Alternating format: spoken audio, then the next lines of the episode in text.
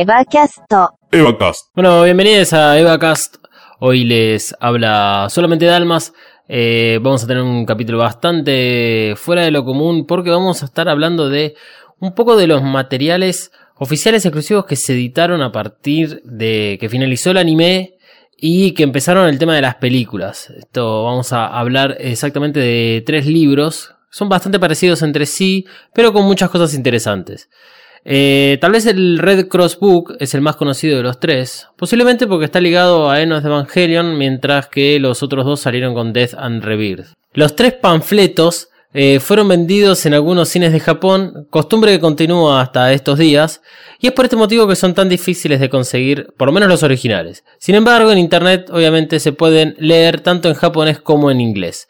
Se los conoce como los panfletos de Neon Genesis Evangelion y si bien no tienen título oficial, estos son Death and Rebirth, el primero en salir, su tapa está dividida en tres.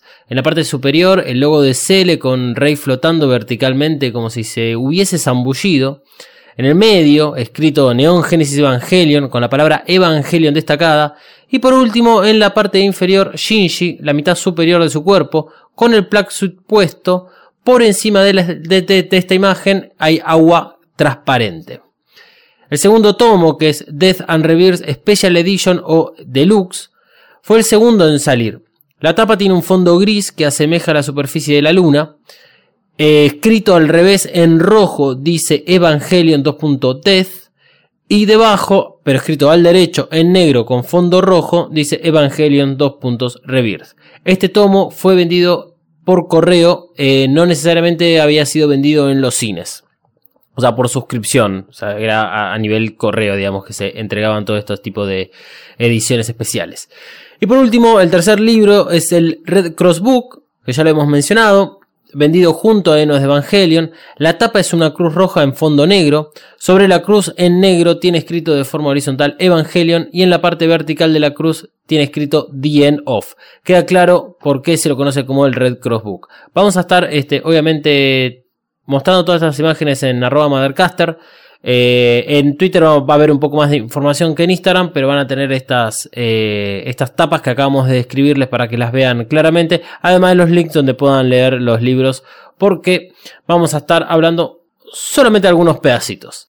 Ahora, estos libros contienen material canon, y esto es importante entenderlo de esta forma. Y además es interno de Gainax. Eh, por ejemplo, hay una entrevista al director eh, que formó parte de tanto del anime como de Death and Rebirth y de Enos Evangelion. A una entrevista a Kazuya Surumaki.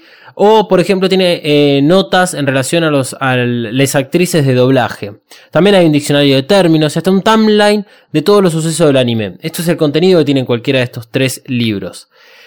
Por lo tanto, hoy en Evacas vamos a recorrer un poco estos tres libros para que vos los leas si crees conveniente y por supuesto te daremos los links de dónde leerlos, pero te lo volvemos a decir, estos eh, solamente se consiguen en inglés. Si nosotros juntamos muchas firmas, podríamos llegar a traducirlos para ustedes, pero realmente van a tener que ser muchas.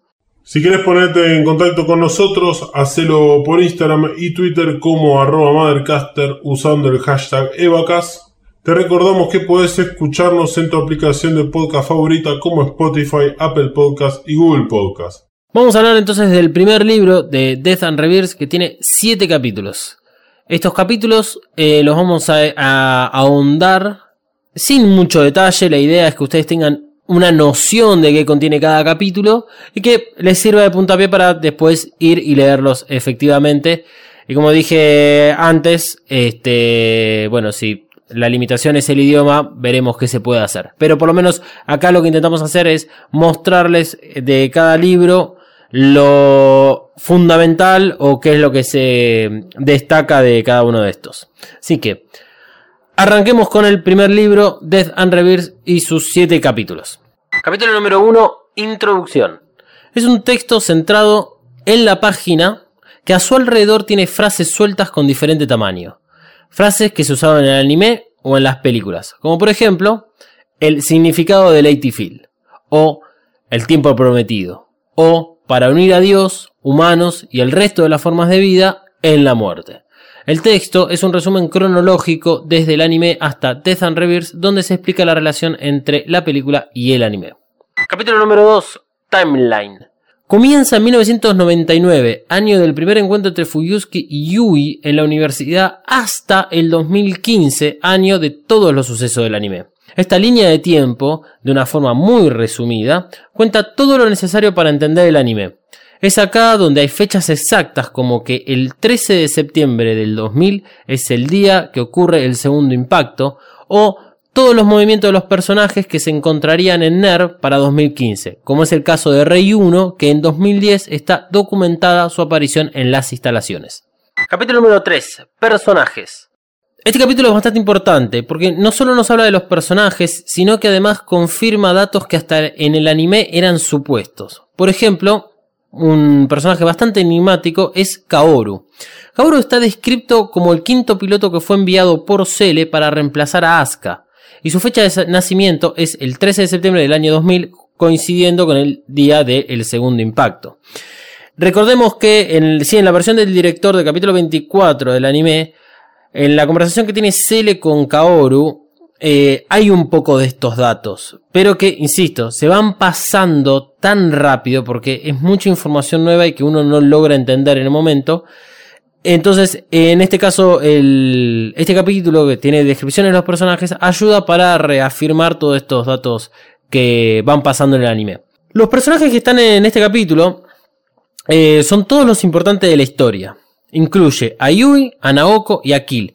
Pero deja de lado a Kyoko, a la mamá de Asuka, y a Shinji. ¿Por qué? Porque Shinji es un personaje que no lo podemos resumir tan fácilmente como con el resto. Las descripciones que se hacen para cada uno de estos personajes incluye en los que se conoce la fecha de nacimiento, en algunos casos incompleto porque falta solamente el año, y hasta incluye el tipo de sangre. Cuarto capítulo, glosario. Otro gran capítulo del libro, sí, es necesario mencionarlo de esta forma, porque vale la pena.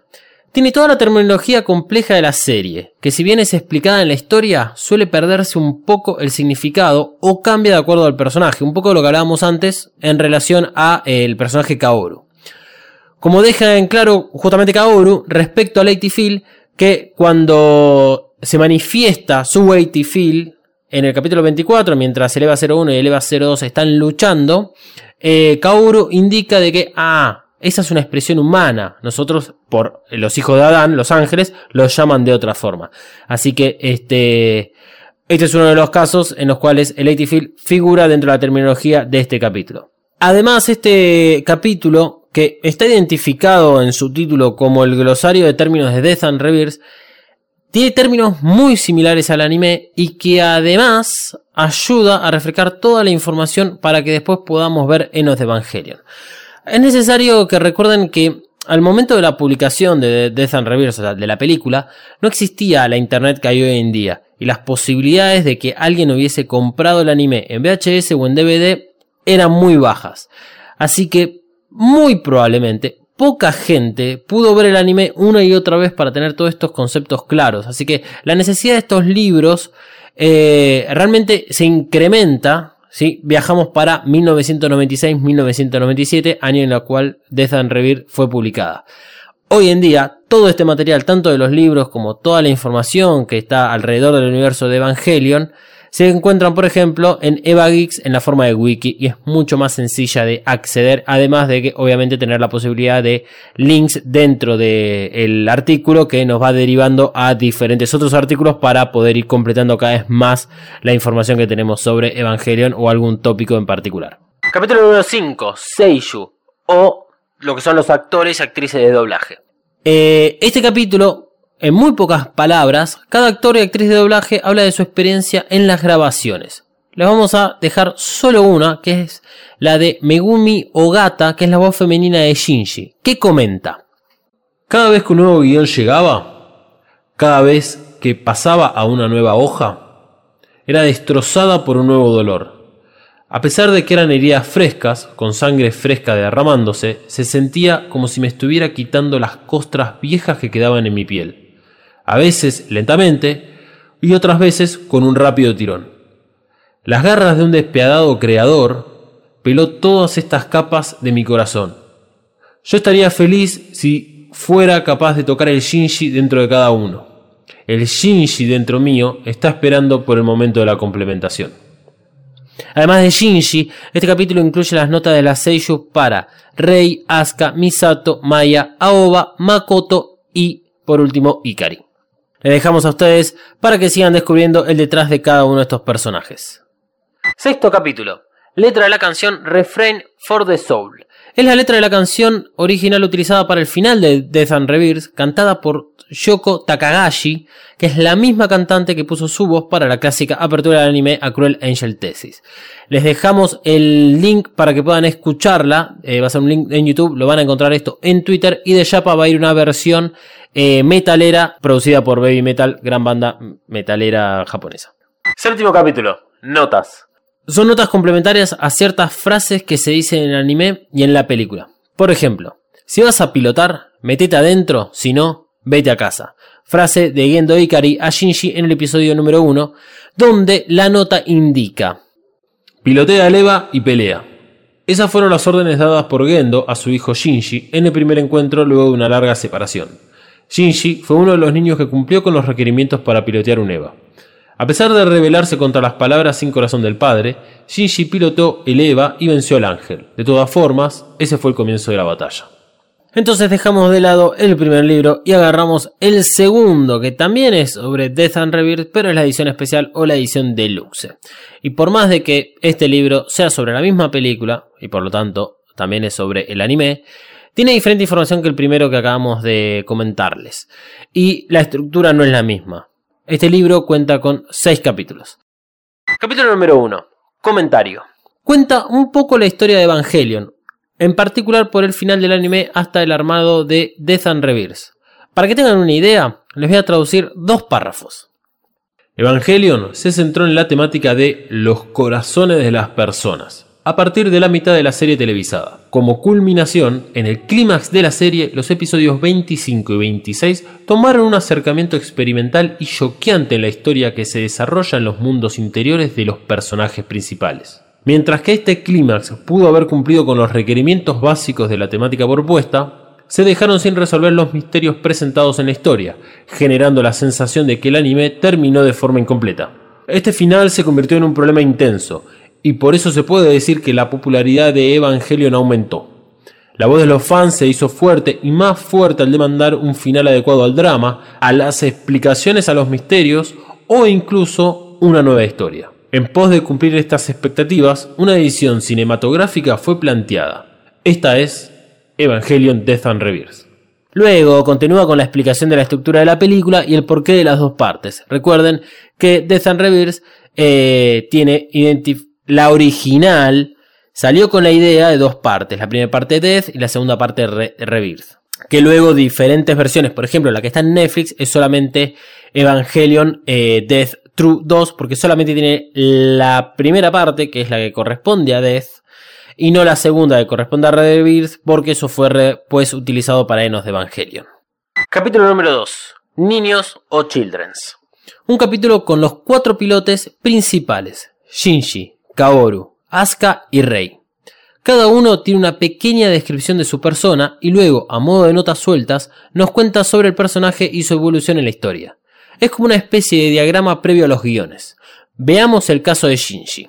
Ikari Shinji. Una enfermedad mortal. Un alma cobarde. Un corazón defectuoso. El deseo de ser amado. Shinji Ikari. Por una curiosa coincidencia, él llega al lugar de su destino al mismo tiempo que el ataque del ángel, el primero en 15 años. Las órdenes de su padre, las expectativas de los adultos, una chica lastimada. No debo escapar. Shinji repite esas palabras como si fuera un conjuro. Shinji se sube al Evangelio. Despegue, Berserk, batalla, defensa, estrategia, derrota, intercepción, la muerte del enemigo, deserción, Berserk, destrucción. Mientras la batalla contra los ángeles continúa, Shinji se encuentra con muchas personas. Rei Ayanami, vendajes, misterios, indiferencia, un objeto de interés, madre. Soryu Asuka Langley, chica, confusa, formidable, indescifrable, sexo. Misato Katsuragi, adulta, superior, entrometida, soldado, familia. Gendo Ikari, cruel, comandante, odioso, enojado, padre, padre, padre. Varias palabras, ojos y emociones son dirigidas a Shinji, pero él se encierra en sí mismo en las profundidades oscuras del corazón y no muestra su verdadero ser de forma fácil. Simplemente mira tímidamente desde las profundidades de la oscuridad, pero la palabra te quiero borra oscuridad. Recuerden que eh, para Evangelion el equivalente a I like you, I need you es te amo. De esta manera desarrollan a cada pilote su personalidad final e interacciones con los demás. Para que se queden con las ganas de leer el capítulo, a Kaoru lo identifican como un chico gentil y queda bien en claro que es la primera persona en decirle a Shinji que lo quiere. En la descripción de Asuka no hay mención alguna sobre una posible relación amorosa entre ella y Shinji. Más perfecto, imposible. Realmente, gran capítulo de este libro para leer una y otra vez, entender las relaciones entre estos personajes previo a la confección del anime, para luego ver el anime con todos estos conceptos bien claros en la cabeza. Capítulo número 3. Terminología. Hay nuevos y repetidos términos. Por ejemplo, AT está en ambos libros. Lo más destacable es que están todos los ángeles descritos. Nuevamente, este material lo van a poder encontrar en Eva Geeks en la forma de wiki, por lo que su acceso es mucho más práctico que hacerlo a través de estos libros. Cuarto capítulo, Timeline. Es el mismo que vimos en el primer libro, así que vamos a pasar directamente al siguiente capítulo. Capítulo número 5, Notas de la producción. Capítulo dividido en dos, uno por cada parte de Death and Rebirth. Se describen cuáles imágenes se usaron en la película y de qué episodios se sacaron, o también se detalla que Death contiene 30 minutos con material producido desde cero. Destacable de este capítulo es que declaran lo sucedido en la producción de la parte de Rebirth. Recuerden que esta parte contiene material que se terminó usando en Edo Evangelion y su duración en Death and Rebirth fue aproximadamente de 15 minutos. Lo explicado en estas notas indica que el contenido para Rebirth creció tanto que se vieron en la obligación de armar una nueva película, lo cual terminó llamándose Enos Evangelion, y a su vez que se le venía encima la fecha para la publicación de Death and Reverse. Capítulo número 6. Notas. Último capítulo, posiblemente no sea el mejor nombre para este capítulo, porque notas no representa exactamente el contenido. Estas notas son sobre todo lo que vendrá luego de la muerte del último ángel, o sea, la muerte de Kaoru. Plantea el escenario, a grandes rasgos, pero lo plantea, con el cual da comienzo de de Evangelion, el ataque a Maggie, el plan de Sele que se lleva a cabo cuando dan las órdenes de atacar a Ner con todo el ejército japonés, etcétera, etcétera, etcétera.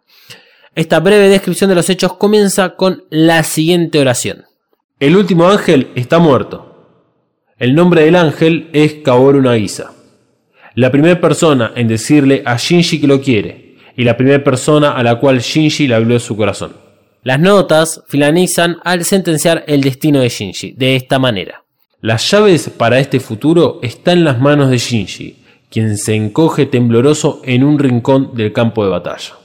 Con esto se da por finalizado este libro, y los dos que tienen que ver con Death and Rebirth. A pesar de compartir información, entre los dos se puede armar un lindo fascículo con mucha información fundamental para el armado de la historia. Insisto con que esto ya está puesto en forma de wiki, y creo yo porque nacimos con el típico formato en carta, que es la forma más sencilla de plasmarlos para acceder siempre que se quiera. Pasemos ahora al último y más conocido de los libros, el Red Cross Book, que es sobre Enos de Evangelion. Contiene 7 capítulos, de los cuales los últimos dos son exclusivamente del episodio 25' y 26'. Capítulo número 1. Producción. Hay un poco de lo que hemos hablado en estos dos libros, detalles sobre la estructura de la película y notas sobre los directores que formaron parte de la producción. Destaco lo escrito sobre las dos canciones creadas exclusivas para esta película. La primera canción, una nueva versión para Thanatos, llamada Thanatos If I Can't Be Yours, que incluye letra para la ya existencia en canción instrumental que ha sido parte del anime. La segunda canción es Com Susertud, el alemán para Ben Dulce Muerte, es uno de los mejores temas que tiene Enos de Evangelion en el momento en el cual la complementación se está llevando a cabo y todas las almas son recolectadas por la eh, Lilith gigante o la Rey gigante, mientras eh, todas las cruces de diferentes colores empiezan a eh, brotar de la superficie de la Tierra y las almas se elevan hasta lo que es la Luna Negra. Ambas canciones producidas por Ano y Shiro Sajisu, que es el compositor y productor musical que trabajó con Ano en Evangelion en muchas otras ocasiones. Además de estos dos temas, Ano quería que la escena de la plaza de juegos fuera lo más parecido a un escenario con niñas, así que grabaron el ambiente y la canción infantil que suena de fondo en un jardín de infantes. Mucho más de este tipo de datos pueden encontrarlo en, eh, dentro de este capítulo. Capítulo número 2. Comentario. Este capítulo trata de poner a Enos de Evangelion dentro del universo presentado por el anime. Se explica que es la conclusión para Neon Genesis Evangelion. Asimismo, es la continuación del episodio 24. Por eso se presenta la película como los episodios 25' y 26'. Lo más importante es que dice en palabras textuales que Enos de Evangelion es un final alternativo al del anime. Esta es la concepción que tuvieron los creadores al momento de hacer la película. El resto de la información es repetida por los otros libros porque siempre se está comparando a las películas contra el anime y porque está también contado en los capítulos del Red Cross Book que vamos a ver de acá en adelante. Capítulo número 3. Glosario de términos. Un diccionario de términos más parecido al primer libro, Death and Reverse, que al segundo. Obviamente incluye todos los términos que son nuevos para esta película, como cámara de gaff, luna negra, árbol de la vida, fruto de la vida, etc. Ojo, no se crean que explican realmente el significado de estos términos. En muchos casos se hace referencia al momento de la película en la que se usa. Por ejemplo, el caso de cámara de gaff, que está descrito de la siguiente forma. De acuerdo a las palabras dichas por Fuyuski en el episodio 26 la apertura de la cámara de Gaff es el sinónimo de la apertura de la puerta al comienzo y fin del mundo.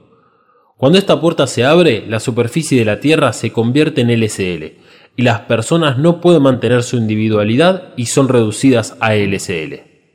Risco también habla de la cámara de Gaff en el episodio 21. O sea, está escrito lo que hemos visto y no da mucha más información. En otros casos, sin embargo, aclara algunas escenas que no logramos entender porque nos tomaron por sorpresa o pasan muy rápido. Es el caso de Kill, que al convertirse en LSL quedan los restos de su cuerpo cibernético. En este capítulo, Kill es descrito como el presidente del comité de instrumentalización y también el líder de Cele. Su cuerpo es completamente cibernético desde la columna vertebral.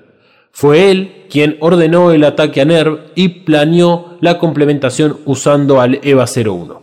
Lo positivo de este capítulo, a diferencia de los términos que están en los otros dos libros, es que contiene explicaciones sobre estas referencias religiosas y de algunas cosas que las vimos siempre y nunca dijimos nada. Por eso, para cerrar este capítulo, veamos qué dice sobre el logo de NERV.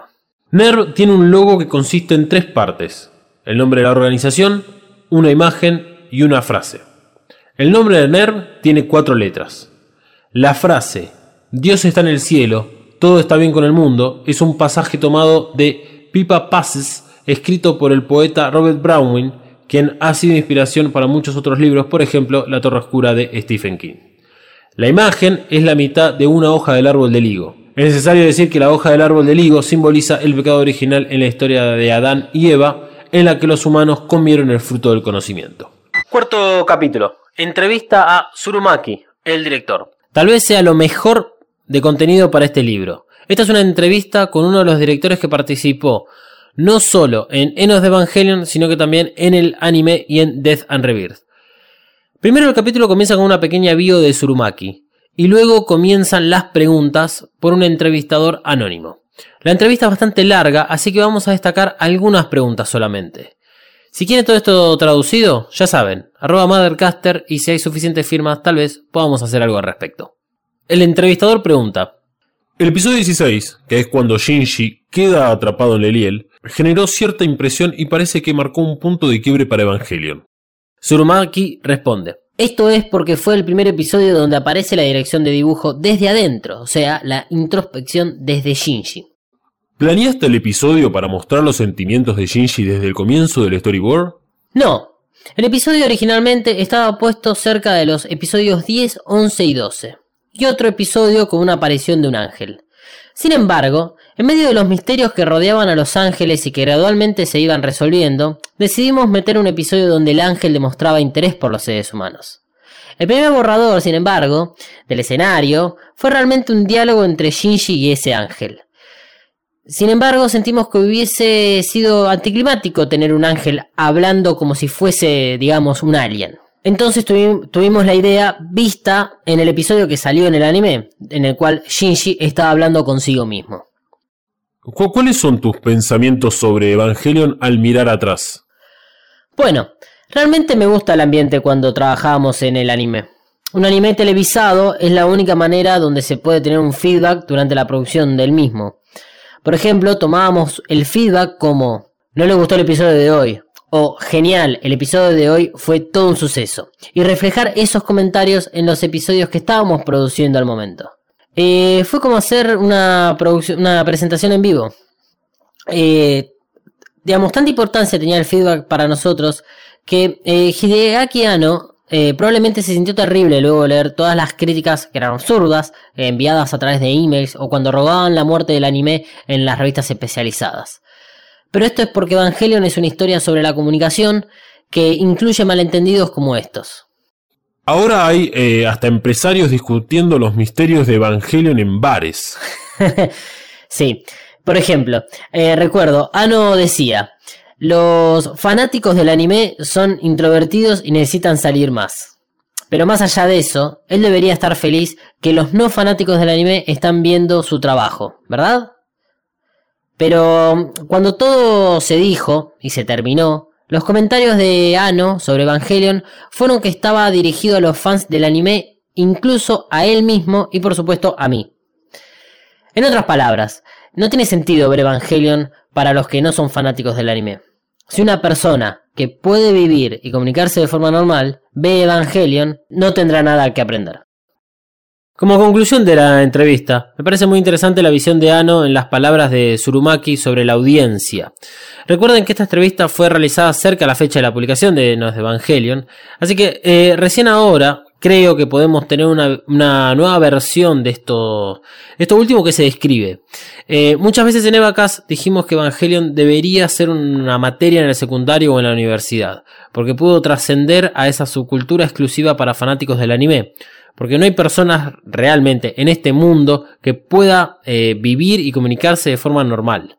Hoy en día puedo decir que todos aprendemos algo con Evangelion, siempre y cuando tengamos la capacidad de abrir nuestro corazón. Esto fue solo un poco de la entrevista a Surumaki, el resto se lo dejamos para que ustedes lo descubran porque ahora pasamos página y vamos al siguiente capítulo del Red Cross Book. Capítulo número 5. Actores y actrices de doblaje Seiyus. Eh, los comentarios de estos actores y actrices de doblaje son una ampliación de lo visto en el primer libro. Pero lo más interesante es lo que veremos en los siguientes dos capítulos. Capítulo número 6. Notas del episodio 25.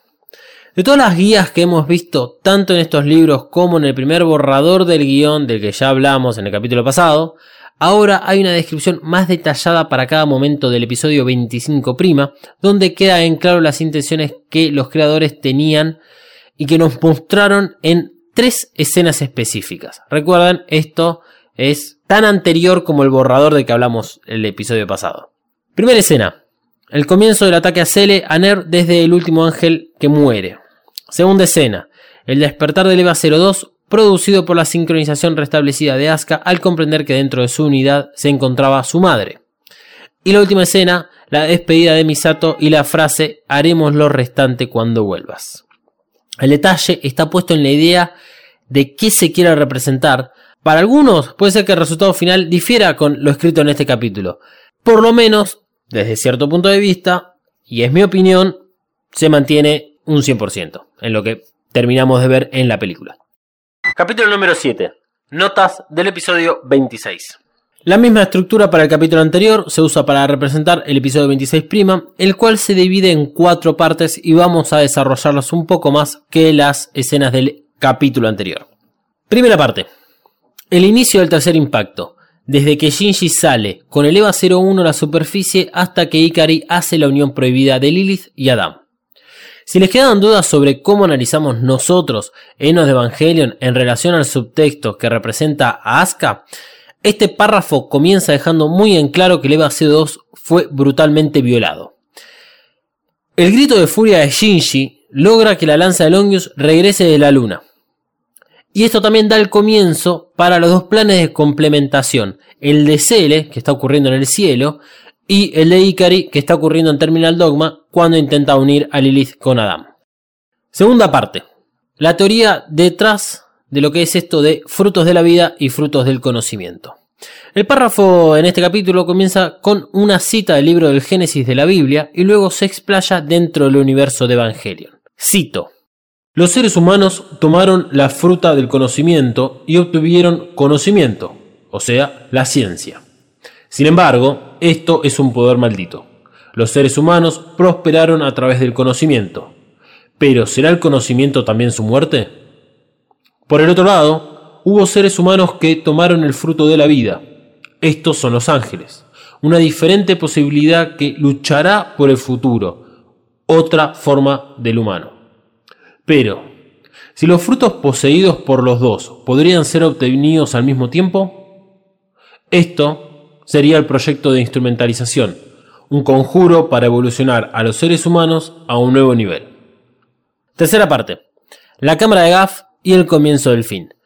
Comienza con el mismo párrafo de la cámara de Gaff que vimos en el glosario de términos, pero amplía el estado de ánimo del mundo, porque el mundo está sobrepasado de tristeza. Las personas están rodeadas por un vacío y una soledad que llena sus corazones, y cuando la historia de la humanidad alcance su conclusión, Ikari se reunirá con su esposa. Yui, una mujer que amó a un hombre que no merece amor. Acá el capítulo pregunta, ¿acaso ¿El proyecto de instrumentalización existe para traerla a Yui de vuelta? Para Ikari, la complementación puede solo significar la resurrección de Yui. Recuerden, cuando esto ocurre es cuando Ikari reconoce haber tenido miedo y la escena termina con él pidiéndole perdón a Shinji y siendo asesinado por el EVA 01. El párrafo termina jugando con la posibilidad de si esto fue una retribución para un hombre que se mantuvo escapando del mundo o si fue la salvación. Muy interesante esa pregunta retórica que hace este último párrafo. Cuarta parte, y por último, es todo en relación a lo que queda en manos de Shinji. Básicamente está escrito lo que es la introspección que tiene Shinji, su forma de superar la complementación. Hay diálogos escritos que tienen que ver con Asuka, especialmente todas estas escenas confusas de entender el comienzo, pero que luego se este, puede desarmar en la relación tóxica que tiene Shinji y Asuka, y que claramente Shinji es dependiente de esta relación. Con esto damos por finalizado el Red Cross Book y damos también finalizado el capítulo de Evacas Vamos a estar subiendo los links de los libros para que los puedan leer en inglés. Sigue la oferta acerca de una traducción al español completa, pero en caso de realmente aceptarla, vamos a ver si conviene hacerlo en un formato podcast o lo buscaremos en otro medio. Em, antes de despedirnos, les avisamos que se va terminando poco a poco el material que rodea al anime y a estas dos películas. Por lo tanto, esto significa que el final de la primera temporada de Vacas está a la vuelta de la esquina. Pero tranca, que todavía tenemos un par de cositas más. Dicho todo esto, sigan en las redes a Mothercaster, arroba Mothercaster, tanto en Instagram como en Twitter. Pueden seguirme a mí, arroba dalmas-ndg. A Malu, que hoy no la hicimos partícipe, lo mismo que a Emanuel. A Malu en eh, Mariana Flores B corta L, tanto en Instagram como en Twitter. Y a Emanuel lo pueden encontrar como Katsuragi399, Instagram y Twitter. Somos tres personas muy prolijas en nuestras redes que mantenemos el mismo nombre. Dicho todo esto, será hasta la semana que viene que será sorpresa de qué tratará el próximo episodio. Evacast es una producción para Mothercaster hecha por Malu, Emanuel y Dalmas.